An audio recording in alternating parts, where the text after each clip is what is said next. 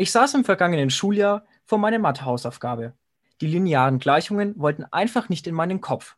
Frustriert saß ich am Frühstückstisch und wusste immer noch nicht, wie ich mit der Mathe-Ex zurechtkommen sollte. An meinem Ohr plätscherte der Moderator von Bayern 1 mit dem Thema Probleme mit Mathematik. Er erzählte von Erlebnissen aus seiner Schullaufbahn. Ohne die Hilfe eines Nachhilfelehrers hätte er damals die Matheprüfung nicht bestanden. Mit den Worten des Moderators. Er hat mir damals den Arsch gerettet. Die Verwunderung kannte keine Grenzen, weil der Mathe-Nachhilfelehrer mein Patenonkel ist. Lange Rede, kurzer Sinn. Mein Papa erzählte mir dann, dass sie dasselbe Gymnasium in Langenzenn besucht haben wie mein Patenonkel und mein Papa. So reifte in mir der Entschluss, Markus Fahn von Bayern 1 mein Problem lösen zu lassen. Er moderiert Bayern 1 am Morgen die Morgenschau auf Bayern 1. Hallo Markus. Hallo ihr zwei. Keine Angst, wir reden heute nicht über die linearen Gleichungen der Mathematik. Da bin ich froh. Ja, das Problem habe ich gelöst. Der Kilian und ich, wir interviewen dich heute zum Thema Radio. Das beruhigt mich, weil dazu kann ich, glaube ich, mehr sagen als zu linearen Gleichungen. Und äh, mein ehemaliger Nachhilfelehrer ist dein Partneronkel, genau. Partneronkel, Markus Kowaschik. Genau. Schöne Grüße an dieser Stelle. genau. Ich höre jeden Morgen Bayern 1 manchmal auch ziemlich schlaftrunken, weil vielleicht auch ein Fußballspiel anstand oder, naja, man merkt es dir einfach nicht an, dass du früh total kaputt bist, vielleicht auch zu kurz geschlafen hast. Wie schafft es jemand wie du jeden Morgen, trotz der sehr frühen Morgensendungen, immer gut gelaunt zu sein und sich nichts anmerken zu lassen? Also grundsätzlich ist es schon so, dass ich versuche, halbwegs vernünftig ins Bett zu gehen. Das heißt, wenn ich so sechs, sieben Stunden Schlaf habe, dann ist es ja in Ordnung. Also dann bin ich auch um vier nicht so müde, wie ich es vielleicht wäre, wenn ich um drei ins Bett gehe und um acht aufstehe. Ähm, die Dusche hilft mit Sicherheit, der Kaffee auch. Und dann hat man natürlich beim Radio den großen Vorteil, dass man ähm, ja mit der Stimme unglaublich viel machen kann. Also selbst wenn ich müde bin, wenn man im Radio beim Moderieren lächelt, klingt es automatisch schon mal freundlicher und frischer, als wenn ich jetzt so in mich äh, hineinnuschel und äh, sage, ich bin müde.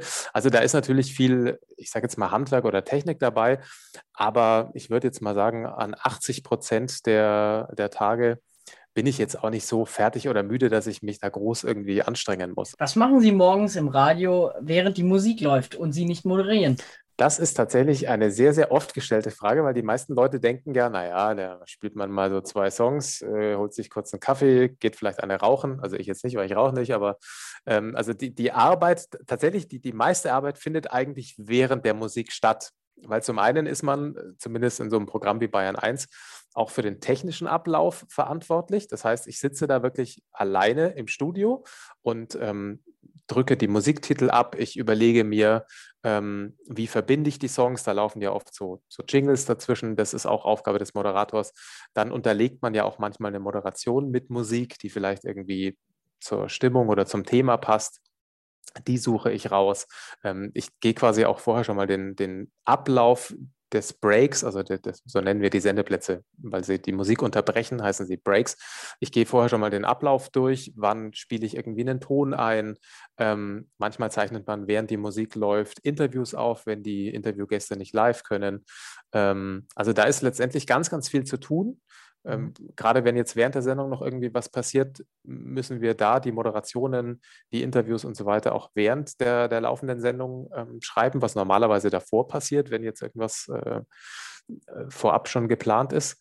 Also da ist tatsächlich ähm, schon an normalen Tagen einigermaßen ähm, zu tun, sodass letztendlich alles, was man dann in der Sendung hört, an Moderation, Beiträgen und so weiter, ähm, ja, eigentlich entweder vor der Sendung entstanden ist oder eben während der Sendung, während die Musik läuft. Wobei ich dazu sagen muss, ich bin ja da auch nicht alleine. Also die Nachrichten macht ja jemand, Verkehrsservice, Wetter. Und es gibt auch einen, einen Kollegen, der mit mir zusammen die Sendung macht. Den hört man zwar nicht, aber der ist auch jeden Morgen da. Fabian heißt er. Das ist quasi mein, mein Redakteur, meine Regie. Ähm, der sitzt dann hinter der Scheibe und ähm, wir machen das letztendlich zusammen, auch wenn man mich dann nur hört aber der ist im Endeffekt genauso wichtig, genauso wie die, wie die zwei Redakteure, die die Sendung tagsüber vorbereiten, die schon mal Themen recherchieren, Interviews anleiern und so weiter. Das ist ein Teamwork. Sie haben 1992 Ihre erste Radiosendung moderiert. Das heißt, fast 30 Jahre ist es her. Haben Sie nicht noch Lampenfieber? Jetzt fühle ich mich ganz schön alt, ne? Das ist echt schon fast 30 Jahre her. Gut, ich war auch relativ jung, ne? muss man dazu sagen. Ich war äh, 16 bei meiner ersten Radiosendung.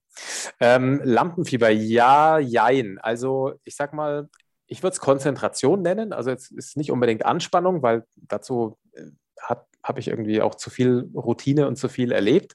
Aber man ist immer so grundkonzentriert. Und mir, mir, macht das ja auch, also alles, was ich da mache, ähm, auch wenn es ernste Themen sind, das macht auf eine gewisse Art und Weise ja auch Spaß. Und man freut sich auch darüber, dass man das machen darf. Deswegen ist da eher das im Vordergrund und weniger dann diese, diese Aufregung. Aufgeregt bin ich lustigerweise eher, wenn ich ähm, vor Menschen auftrete, also wenn ich quasi eine, ein Event moderiere und lustigerweise bin ich aufgeregter, wenn es wenige Menschen sind, also so wenn es irgendwie 50 oder 100 Leute sind, die ich dann auch alle sehe, habe ich eine größere Nervosität, als wenn ich ähm, bei einer Night of the Proms in der Olympiahalle vor 10.000 Leuten stehe. Es klingt total paradox, ist aber so. Aber verstehe ich irgendwo, wenn man früh im Radio ist, so alleine im Studio oder vielleicht noch, naja, zwei Leute dazu, dann hat man so seine gewohnten ja. ähm, Leute, die man gut kennt. Ja, und vor allem ist es eben, ich meine, wie du sagst, im Studio bin ich alleine. Ich weiß zwar, da hören jetzt so und so viele ähm, Menschen zu, aber die sehe ich ja nicht. Also die genau. sind äh, für mich ja, die sind zwar in meinem Kopf, aber nicht direkt vor mir. Und ähm, auch in so einem großen, in so einer großen Halle, wenn man eben vor vielen Leuten ähm, moderiert, das ist eine ganz andere Atmosphäre, als wenn man in so einer kleinen Gruppe steht, wo man dann vielleicht auch mal den einen sieht, der jetzt irgendwie gelangweilt äh, was weiß ich, in der Nase bohrt oder aufs Handy schaut oder so.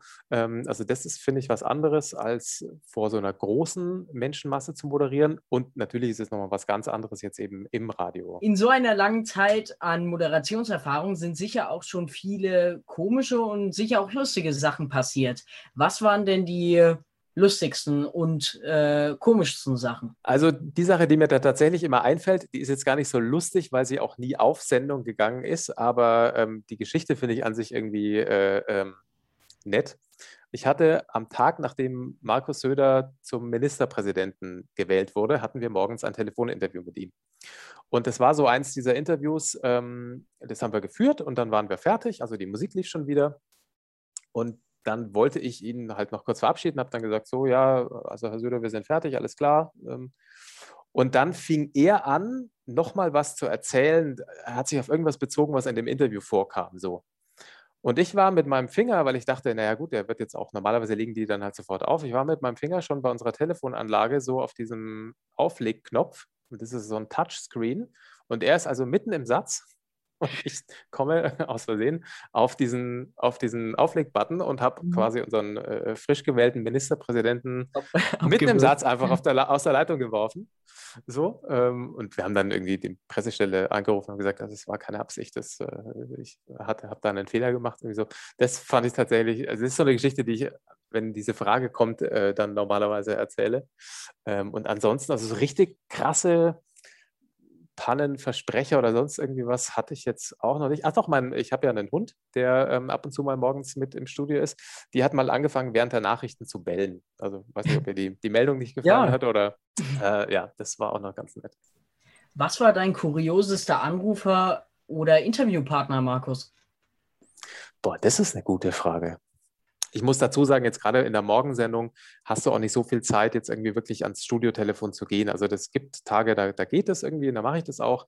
Ähm, ansonsten landen die halt bei uns auch im Hörerservice. Also der könnte da sicherlich noch mehr erzählen, was da an Leuten so anruft. Ähm, mit diversen Themen. Oft sind es natürlich auch irgendwie Fragen oder Beschwerden oder auch mal Lob irgendwie. Ich hatte mal, das ist schon sehr, sehr lange her, einen Anruf bei dem ich nichts verstanden habe. Das waren irgendwie so zwei, drei Jungs irgendwie, die, glaube ich, von der Baustelle angerufen haben. Und ich habe wirklich immer nur so Wortfetzen verstanden. Und, aber nicht, weil die Leitung schlecht war, sondern einfach, weil die so krass Dialekt gesprochen haben. Es ging irgendwie noch, weiß ich noch, um Temperatur und irgendwie, und ich habe dann immer versucht, also jemand, wie redest du mit jemandem, wenn du nicht weißt, was der sagt? Ich wollte jetzt auch nicht sagen, ey, ich habe keine Ahnung, was, was ihr mir da gerade so erzählt irgendwie. Ähm, den habe ich mir damals tatsächlich dann auch gesichert, diesen Anruf und mir ähm, also das als MP3 dann nach Hause geschickt. Das ist aber schon sehr, sehr lange her, aber den habe ich noch irgendwo. Wenn wir gleich dabei sind bei Live-Schalten und Interviews, welcher Interviewpartner war denn für dich am aufregendsten, wo du wirklich vorher gesagt hast, der, boah, das wird wirklich, da, da habe ich weiche Knie, das wird Wird spannend, da freue ich mich drauf. Puh, während dieser Sky-Zeit, ich bin ja großer Sport- und Fußballfan und da waren natürlich schon ähm, immer mal Leute zu Gast, die man eben so als, als kleiner Junge, irgendwie als, als, als oder Jugendlicher, wo man irgendwie Fan war. Also Franz Beckenbauer ähm, war mit Sicherheit äh, so ein Kandidat. Ottmar Hitzfeld, den ich äh, sehr bewundere als, als Trainer. Ähm, ich habe mal Bastian Schweinsteiger interviewt, ähm, auch 2014, also nach dem WM-Gewinn war, war das, oder ich glaube auch nach dem, ja, nach dem Champions League-Sieg auf alle Fälle auch. Das waren sicherlich in irgendeiner Form Highlights, weil man halt natürlich als, als Moderator oder als Reporter ja auch irgendwo äh, ein Privatleben hat und gerade wenn es jetzt so um Fußball geht, ähm, da halt auch irgendwie Leute hat, die man irgendwie als Kind gut fand, so wie jetzt Franz Beckenbauer. Ähm, und das waren dann schon so Momente, wo man jetzt nicht ganz so entspannt ist, vielleicht wie bei irgendeinem Interview mit einem, weiß ich nicht, mit einem Musiker, den man jetzt ja zwar kennt, aber jetzt, wo man nicht sagt, oh, um Gottes Willen, ich darf jetzt XY interviewen. Also, mhm. aber es, wie gesagt, es ist so, äh, das soll jetzt gar nicht blöd klingen, aber auch diese Interviews werden dann irgendwann Routine. Also ähm, ich merke das immer daran, wenn wir hatten jetzt zum Beispiel vor ein paar Monaten ähm, John Bon Jovi im, in dem, auch in einem Video-Interview, weil das ja mittlerweile oder durch Corona eben auch nicht anders geht.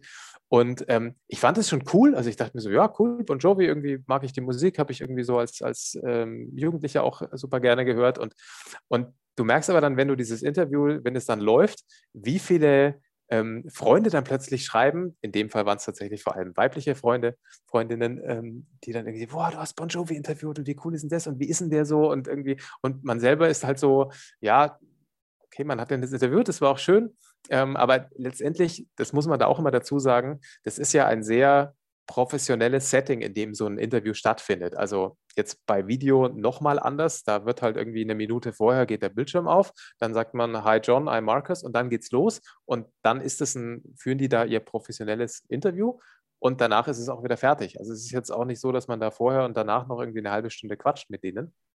Und insofern, ähm, ja, freue ich mich immer über diese Interviews, aber oft sind sie dann so einen halben Monat später auch schon wieder in meinem Gedächtnis verschwunden und wenn ich dann drüber nachdenken muss, dann fällt einem irgendwie ein, ach ja, stimmt, den hat man mal interviewt und den und so. Wir haben ja manchmal so ein, ja, so eine kleine Liste, wo man sagt, das wäre noch so jemand, den möchte man unbedingt mal treffen oder mit dem möchte man unbedingt mal drei Worte wechseln.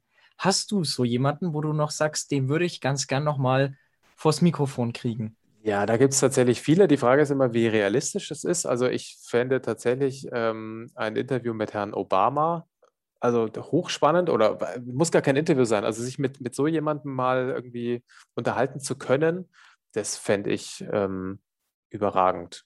Harald Schmidt ist auch so jemand, weil ich den zum Beispiel als, als junger Moderator immer extrem bewundert habe. Also da gäbe es schon ein paar, ähm, die mir einfallen würden. Aber das wären jetzt so die zwei, wo ich spontan sagen würde, Obama und Schmidt.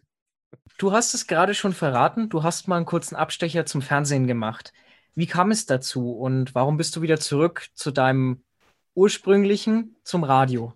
Ähm, wie kam es dazu? Also tatsächlich hat, glaube ich, fast jeder, der im Radio moderiert, mal so den Gedanken, wie wäre es denn eigentlich im Fernsehen zu moderieren? Also zumindest ich hatte den. Und ähm, da ich ja, wie schon erwähnt, großer Sportfan bin und mir dann irgendwann mal jemand erzählt hat, ah, Sky macht jetzt irgendwie so einen Sportnachrichtensender, ähm, habe ich mich da tatsächlich beworben und dann machst du so ein Casting, wo du eben vor der Kamera mal ein bisschen was erzählst und wurde dann genommen. Und dann dachte ich mir, komm, das probierst du jetzt aus. Irgendwie Sport ist dein Ding, Fernsehen hast du noch nie so wirklich gemacht, also abgesehen von ein bisschen Lokalfernsehen. Und ähm, dann war ich da drei Jahre lang und dann hat äh, nach diesen drei Jahren mein jetziger Chef bei mir angerufen und gefragt, ob ich nicht ähm, Lust hätte, mal wieder Radio zu machen.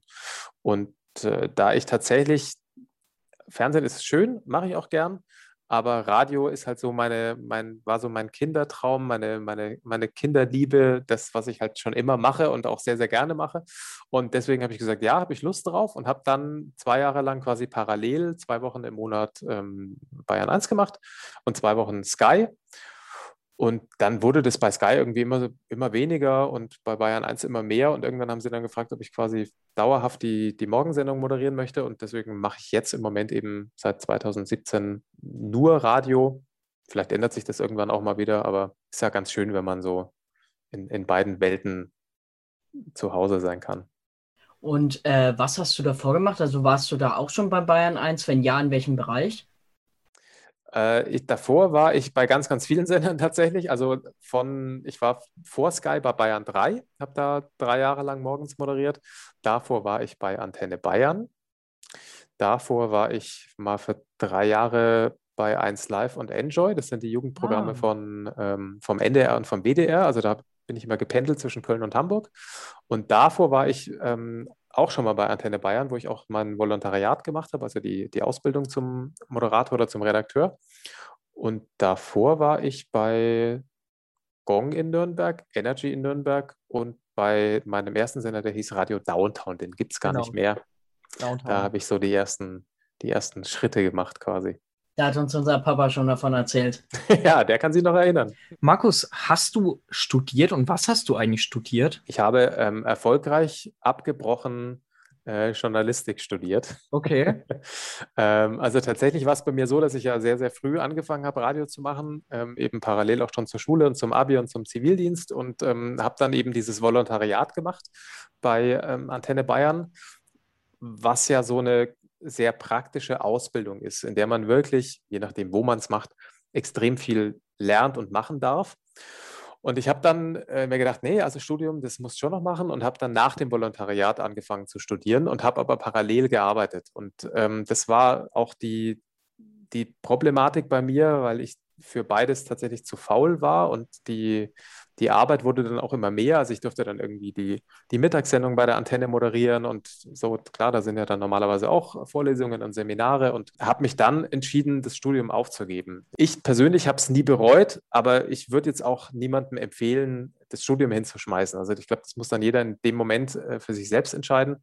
Ja, vielleicht studiere ich irgendwann nochmal im, im Seniorenalter, damit ich das, damit ich das auch fertig habe. Aber äh, ja, aber Markus, dann ist es ja wirklich so, dass man nicht unbedingt Journalistik oder Germanistik studiert haben muss, um Radio machen zu können. Mhm. Wie muss ich mir das vorstellen? Kam dann der Chef von Antenne Bayern zu dir und hat gesagt, hey Markus, pass mal auf, ich hätte da was für dich. Oder wie war das?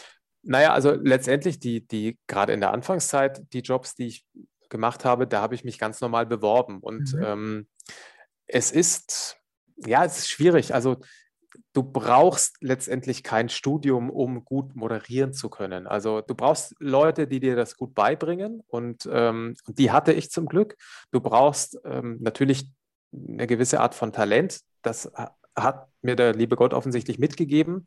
Und der Rest ist dann ganz, ganz viel in der Anfangszeit irgendwie Praktikum machen, ähm, sich Sachen von Leuten erklären lassen, die es können, die wissen, wie es geht. So, da, da, braucht man natürlich jemanden, der das, der das mit einem macht. So, das hatte ich alles. Da hatte ich einfach Glück.